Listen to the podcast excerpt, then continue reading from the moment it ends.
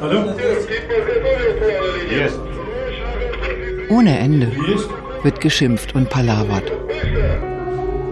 Hallo? Zehn Soldaten. Die Offiziere der deutschen Truppe versammeln sich. Okay.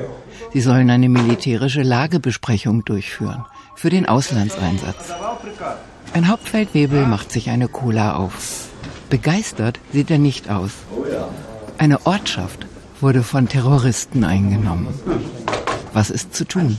Prima, dann haben wir die Tür schließen. Los geht's. Jawohl. Ist doch klar. Der Auftrag ist klar. Ja? Die Anweisung für die nächsten Gespräche. Genau, wir sind jetzt hier. Hier im bayerischen Wildflecken, im Ausbildungszentrum der Bundeswehr, wird für die Afghanistan-Mission der NATO trainiert. Es gibt Probleme am Hindukusch. Ende September 2015 haben die Taliban die Großstadt Kunduz im Nordosten Afghanistans überfallen und einfach eingenommen. Und die afghanischen Streitkräfte konnten es in zwei Tagen nicht schaffen, militärische Verstärkung nach Kunduz zu schicken, weshalb die NATO dann doch wieder eingreifen musste, obwohl der Kampfeinsatz ISAF offiziell zu Ende ist. Der Übungsleiter im Ausbildungszentrum schaut seine Soldaten an. Gut, Schwerpunkt ist das schnelle und überraschende Angreifen. Wie können wir schnellstmöglich anmarschieren und den Überraschungsmoment nutzen? Wo war der Fehler? Fehler. Ein Fe es gab einen Fehler in dem Gespräch. Wo war der? Nicht das Schießen und Kämpfen ist der Auftrag, sondern den Armeen in den Einsatzländern zu übermitteln, dass und wie sie künftig allein, ohne NATO oder Bundeswehr, kämpfen und schießen sollen.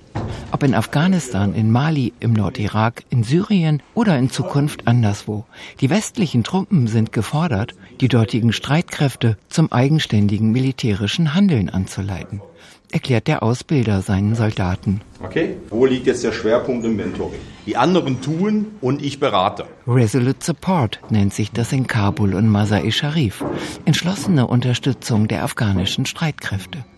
Diese neuen Einsätze der westlichen Truppen sind Beratungseinsätze.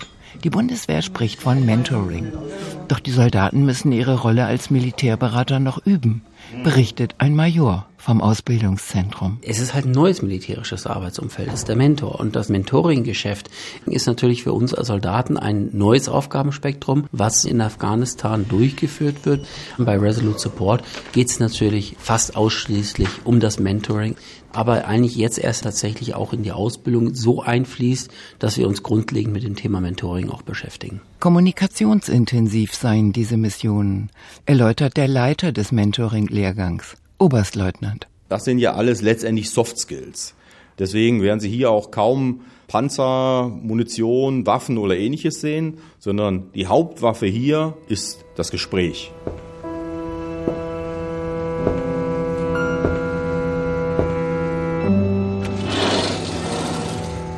Es ist heiß und stickig. Ein Soldat in Flecktarnanzug, genauer gesagt im Wüstenflecktarn, betritt das Szenarium. Er muss sich erst orientieren in dem dunklen Raum. Hinten in der Ecke klirren Gläser. Der Hauptmann der Bundeswehr wird erwartet.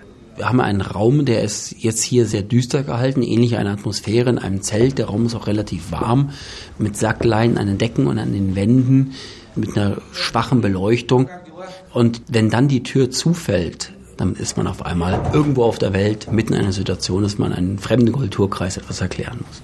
Okay, ich würde Ihnen gern so ein bisschen was erzählen über die zukünftige Operationsplanung. Äh, wollen Sie Schnaps trinken? Nein, danke, ich trinke keinen Schnaps. Was auf sie zukommt in Afghanistan, in Mali, im Nordirak oder anderswo, wissen die Soldaten nicht. Zum Beispiel, wenn sie einem einheimischen Kommandeur beratend zur Seite stehen, einen Plan für ein bevorstehendes Gefecht zu entwerfen. Okay, das hier ist ja das Angriffsziel bzw. das Operationsziel. Eigentlich befinden sich da herum die Terroristen, ja? Immer dabei sind sogenannte Sprachmittler. Sie übersetzen. Das wird in allen Einsatzländern so praktiziert. Es soll möglichst keine Missverständnisse in der Kommunikation geben, berichtet eine Rollenspielerin, die vom Ausbildungszentrum der Bundeswehr für die Rolle der Sprachmittlerin gebucht wurde. Das ist meine Rolle äh, sehr wichtig, weil ich muss äh, richtig übersetzen und ich bin Ingenieur für Eisenbahn, studiert Aber das in Deutschland, ich bin äh, seit äh, 1996 und deswegen habe ich verschiedene Arbeit da gemacht. Wenn ich jetzt in Ihrer Lage sein würde, dann würde ich jetzt in die erste Operationsplanung gehen und mir erste Gedanken über die Idee des Gefechtes machen. Haben Sie sich jetzt schon überlegt, von welcher Seite Sie aus zugreifen? Может, еще раз это Er ist total besoffen. Ja. Also das sind im Wesentlichen Offiziere dieser Armeen, wo wir alle Problemfelder mit abdecken der Major im Ausbildungszentrum. Wir haben die Möglichkeit, dass wir welche haben, die auf den Dienstposten gekommen sind aufgrund von Vetternwirtschaft oder Schmiergeldzahlung, die keine Leistungsfähigkeit haben, aber trotzdem einen Dienstposten bekleiden. Es kann auch sein, dass wir welche haben, die Drogen- oder Alkoholmissbrauch haben. Drogen- und Alkoholprobleme tauchen in allen Kulturkreisen auf, wo es Drogen und Alkohol verfügbar ist. Und das ist dann sehr herausfordernd. Wollen Sie rauchen? Nein, danke. Почему ничего не выполняешь? Сколько людей надо? Я вот не знаю, вот он пришел. Ты подготовил план или нет? Die Männer, die die einheimischen Militärs spielen und die genau wie die Sprachmittlerin von der Bundeswehr für dieses Training ausgesucht wurden, sprechen Russisch. Doch mit der Ukraine und mit möglichen künftigen Einsatzgebieten der neuen sogenannten schnellen Eingreiftruppe habe das nichts zu tun, beteuert der Major vom Ausbildungszentrum der Bundeswehr. Wir benutzen hier als Fremdsprache Russisch. Das liegt einfach an der Herkunft unserer Rollenspieler. Also für alle Fälle gerüstet. Hm. Falls schneller Eingreiftruppe doch mal los muss, ne? Es ist einfach so, wie es ist bei uns. Das können wir nicht ändern, dass wir halt eine realistische, fremde Sprache haben. Und so bietet sich halt einfach Russisch an. So normal, ne? Die Beratungsmission wird in vier Räumen parallel geübt. Rund 40 Offiziere der Bundeswehr müssen hier gemeinsam mit Rollenspielern zwei Übungsbilder durchlaufen. Okay, im ersten Szenarium wird geprobt, wie den Soldaten der Armeen in den Einsatzländern ein Konzept zur Durchführung einer militärischen Operation erklärt werden könnte. Ich habe eine Frage. Haben Sie mit Ihrem Bataillon und mit Ihrem Stab vor allem schon mal so eine Operation geplant? Ja, dass die Terroristen hat plötzlich an angegriffen. Im zweiten Szenarium geht es darum, die effektive Gestaltung eines Checkpoints durchzusetzen. In instabilen Ländern sind Checkpoints und Straßensperren elementar wichtig für die Verteidigung der inneren Sicherheit. Завтра обещаю встретим. Checkpoint. Oh, das lieber sa morgen, morgen, lieber morgen. поговорим. Gibt es noch Zeit? In der deutschen Truppe weiß man, für alle militärischen Beratungen ist es entscheidend, sich auf die Sitten und Gebräuche der Länder einzustellen. Interkulturelle Kompetenz nennt man das, erklärt ein Übungsleiter. Also nicht gleich hier mit den, wie es so schön heißt, mit der Tür ins Haus fallen, sondern erstmal Honig ums Maul schmieren, also in gewissen Kulturkreisen darf man überhaupt keine Kritik üben. Okay? Da wird das als Beleidigung aufgefasst und da muss ich wirklich loben, loben, loben. Der Leiter des Vorbereitungstrainings und ein Hauptfeldwebel, der demnächst in seinen ersten Beratungseinsatz gehen wird, fassen den militärischen Auftrag zusammen. Wir sind im Endeffekt ja nichts weiter als Erzieher in, im großen Sinne. Wir können erziehen, wir unterstützen, wo wir können. Es hat nicht nur immer mit Krieg zu tun, was wir machen. Ich bin Lehrmeister mit einer höheren Ausbildungsstand, Erfahrungsstand, der in allen militärischen Bereichen äh, auch berät.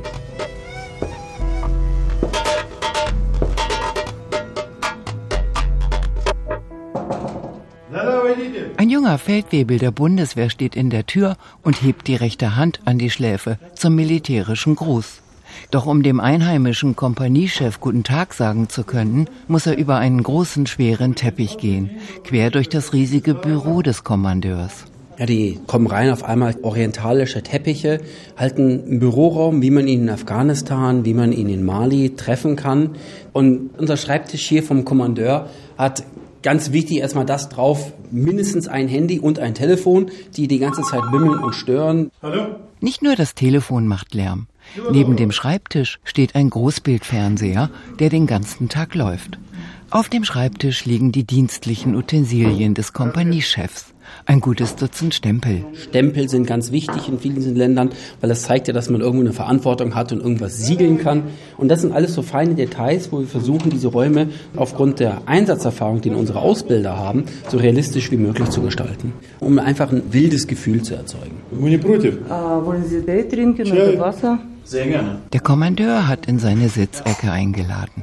Der Feldwebel der deutschen Truppe versinkt darin und rauft sich die Haare. Sein Auftrag lautet, dem Kommandeur nahezubringen, wie Bundeswehrsoldaten eine Straßensperre bauen. Der Kommandeur öffnet eine bunt bemalte Dose mit Keksen. Was isst man denn hier traditionell? Er kann nicht verraten. Auch interkulturelle Kompetenz kann eine militärische Aufgabe sein. Der Bundeswehrsoldat knabbert an einem Keks. Interkulturelle Begegnung ist überall. Sozialwissenschaftler wie auch Ökonomen beschäftigen sich mit dieser Entwicklung.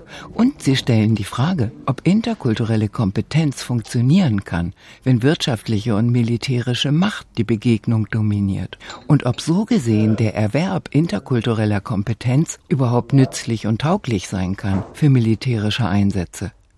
Der deutsche Feldwebel fischt sich einen Keks aus der bunten Dose. Wollen Sie ein bisschen Alkohol trinken? Nein, danke. Ich trinke keinen Alkohol.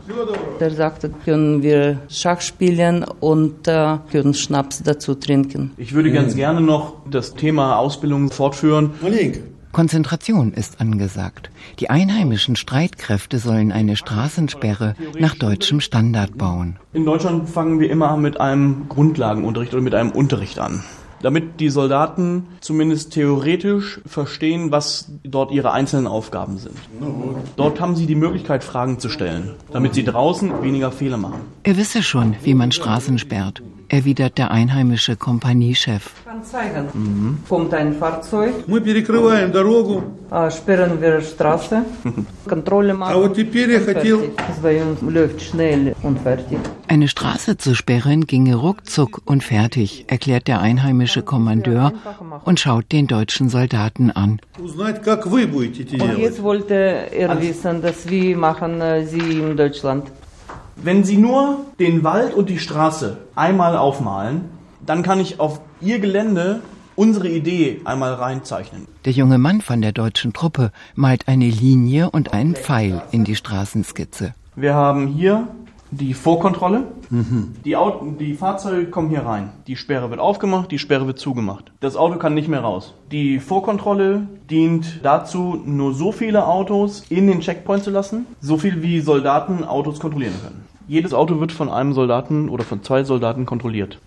Und hier ist dann die Kontrolle. Okay? Der Kommandeur der einheimischen Streitkräfte ist nicht einverstanden. Seine Soldaten möchten nicht, dass die Autos sich lange an den Checkpoints aufhalten. Sie winken die Fahrzeuge immer schnell weiter. Wenn passiert es zum Beispiel im Fahrzeug, das wird eine Granate und äh, was werden wir dann machen? Fahrzeug kommt rein und dann kann da explodieren. Die Soldaten der einheimischen Armee haben Angst vor Terroranschlägen und vor Kampfhandlungen. Das kennt man in der deutschen Truppe meint der Major vom Ausbildungszentrum der Bundeswehr. Das ist mit ein Kerngeschäft, dass man verhindert, dass äh, auf den eigenen Seiten Verluste entstehen.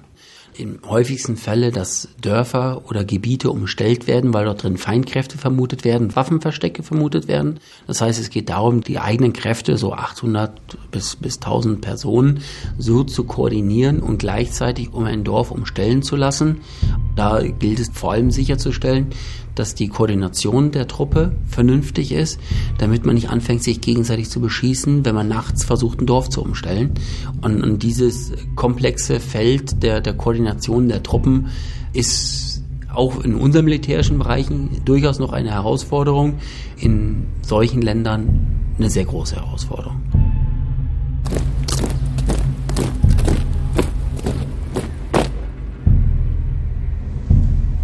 Gut.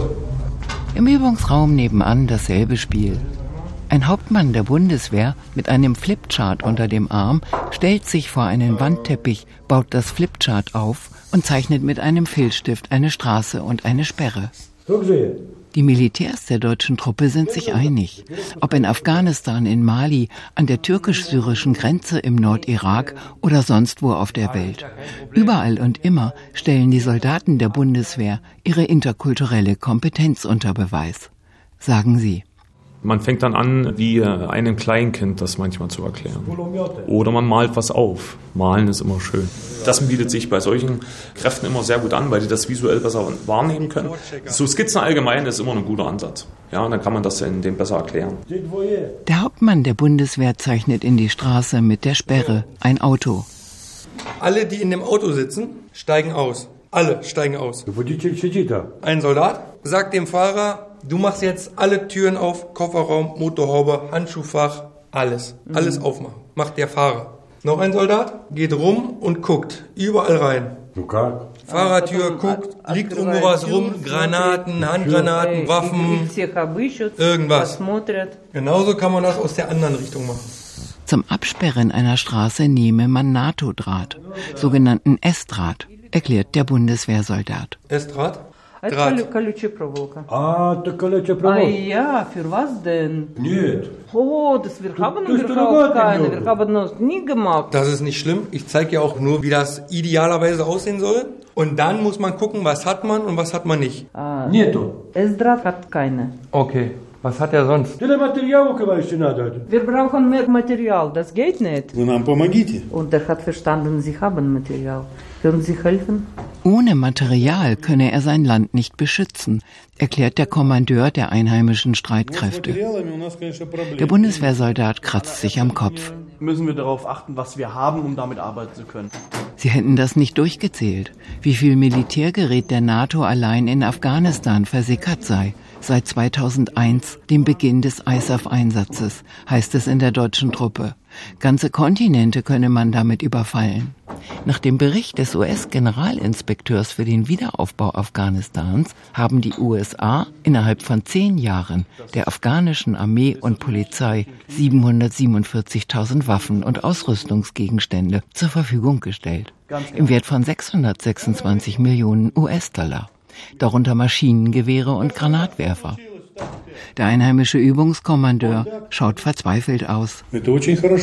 Ja, gibt es äh, fast keine Material. Trotzdem würde ich ihn gerne mal bitten, für morgen Draht oder Holzstämme, Sperrmöglichkeiten zu organisieren. Beim Material müsse man mal streng sein, sagen die deutschen Soldaten. Gebrauchen könnten die grundsätzlich immer alles, vom Panzer bis zum Kugelschreiber. Da ist die Herausforderung nicht Betriebsstoff, Munition, Verpflegung von den eigenen Kräften heranzubringen, sondern ihnen zu zeigen, wie können sie mit ihren eigenen Mitteln den Auftrag so gut wie möglich erreichen.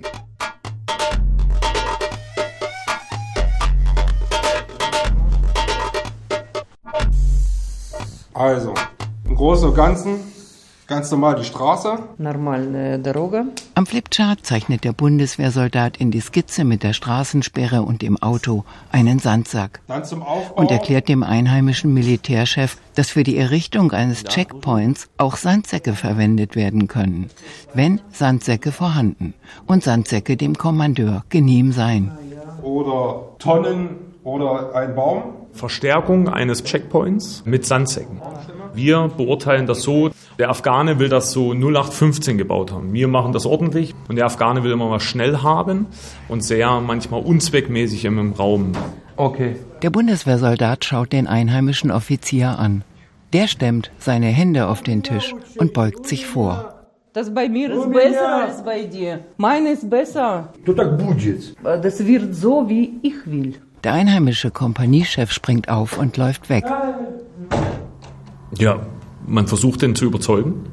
Und äh, dann irgendwann kommt es wirklich dazu, dass wir das dahin bauen, wo man die Afghanen das hin haben wollen, obwohl es unzweckmäßig ist. Der junge Hauptmann rührt seinen Tee um. Unzufrieden sei er gar nicht mit dem Gespräch, sagt er. Ausbildungsziel in dem Sinn hin ja erreicht, dass wir unsere Vorstellung mal gezeigt haben, ich seine gesehen habe. Alles weitere ist in der Entwicklungsphase. Почему ничего не выполняешь? Сколько людей надо? Я вот не знаю, вот он пришел, мне говорит. Я хочу все делать. Я пошел до него, он говорит, не, не, не, не, не хочет. Не хочешь, да? Übungsbeginn! Ebenfalls in der Entwicklung ist das Szenario Planung einer militärischen Operation. Gut. die Verteidigung des Landes nach außen und nach innen sicherzustellen, sei der wichtigste Punkt der neuen Beratungseinsätze, ob in Mali oder in Afghanistan. Denn man dürfe nicht vergessen, schließlich sollen die dortigen Armeen demnächst ihren Kram alleine machen, ermahnt der Lehrgangsleiter der Ausbildungsmission die Soldaten der Bundeswehr. Natürlich geht es auch bei der Beratung der Sicherheitskräfte darum, wie kämpft man, wie kämpft man effektiver unter den Bedingungen, die im Land vorherrschen. Also auch das Thema Angriff, Verteidigung, wie handle ich, wenn ich in einen Hinterhalt gerate, das wird natürlich auch alles dann in der Beratung ein Thema sein. Und in diesen Operationen begleiten auch die Mentoren mit ihren Gefechtsfahrzeugen bewaffnet die afghanische Einheit. Und nicht, dass wir dort die Arbeit übernehmen oder vielleicht sogar für sie durchführen und kämpfen, sondern dass sie für ihre Sicherheit selber sorgen.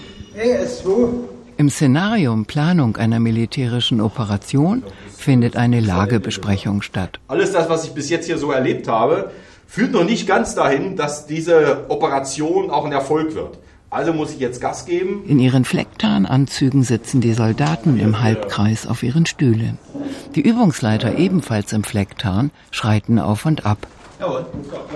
Der Kommandeur hat ja unmissverständlich klar gemacht, dass er einen schnellen und überraschenden Angriff bzw. Zugriff plant. Was ist zu tun? Der Kommandeur hat einen Termin gesetzt. Ob das dann nachher so funktioniert, ist eine ganz andere Geschichte. Vermutlich nicht. Aber das werden wir dann sehen. Okay, Fragen? Keine. Ich glaube, es hat geklopft. Der Kommandeur, der den schnellen Angriff plant, lässt Tee servieren. Der Soldat der Bundeswehr möchte sich gern einmal den Operationsplan des bevorstehenden Angriffs ansehen. Wollen Sie mir vielleicht die ersten Dinge zeigen, die Sie getan haben? Er kann das nicht sagen. er darf das nicht sagen. Der deutsche Hauptmann schnauft. Der einheimische Kompaniechef schaut an die Decke. Haben Sie die ersten Pläne nur in Ihrem Kopf oder haben Sie sich schon etwas aufgeschrieben oder aufgezeichnet? Ja, wir haben das schon auch schriftlich gemacht. Ja. Wollen Sie mir vielleicht Ihre Lieblingsmöglichkeit vorstellen, die Sie bis jetzt favorisieren? Hm? Nein, nein, nein. Geheime Angriffspläne könne er nicht zeigen erklärt der einheimische Kommandeur. Aber wir sind ja verbündete Streitkräfte. Wir sind ja hier, um sie, aus, um sie zu unterstützen und teilweise mit auszubilden. Dafür brauchen wir die Information. No. Er hat gemeint, dass sie nicht schneller als er wird, ja, nicht nach vorne springen. Und deswegen, er hat sich ein bisschen nicht ganz gut gefühlt, verstehen Sie? Verstehe ich nicht. Hm. Afghanistan, das ist eine ganz einfache Geschichte. Die Moral der Truppe, die manchmal mitzureisen und zu motivieren, ist manchmal sehr, sehr schwer. Einsatzerfahrung in Afghanistan haben viele Offiziere vom Ausbildungszentrum der Bundeswehr. Ob die Armee, wenn sie fertig ausgebildet ist, die Sicherheit im Land auch gewährleisten kann, ist ja etwas anderes. Nur es gibt ja irgendwann einen Zeitpunkt, wo unsere Ausbildungsunterstützung, unser Mentoring irgendwann auch zu Ende ist. Der Afghanistan-Einsatz Resolute Support wird vorerst bis mindestens Ende 2016 fortgeführt werden. Ob die westlichen Truppen dort auch weiterhin an Kampfeinsätzen teilnehmen bzw. darin verwickelt werden, ist ungewiss. Die NATO-Definition der ISAF-Nachfolgemission lässt das offen.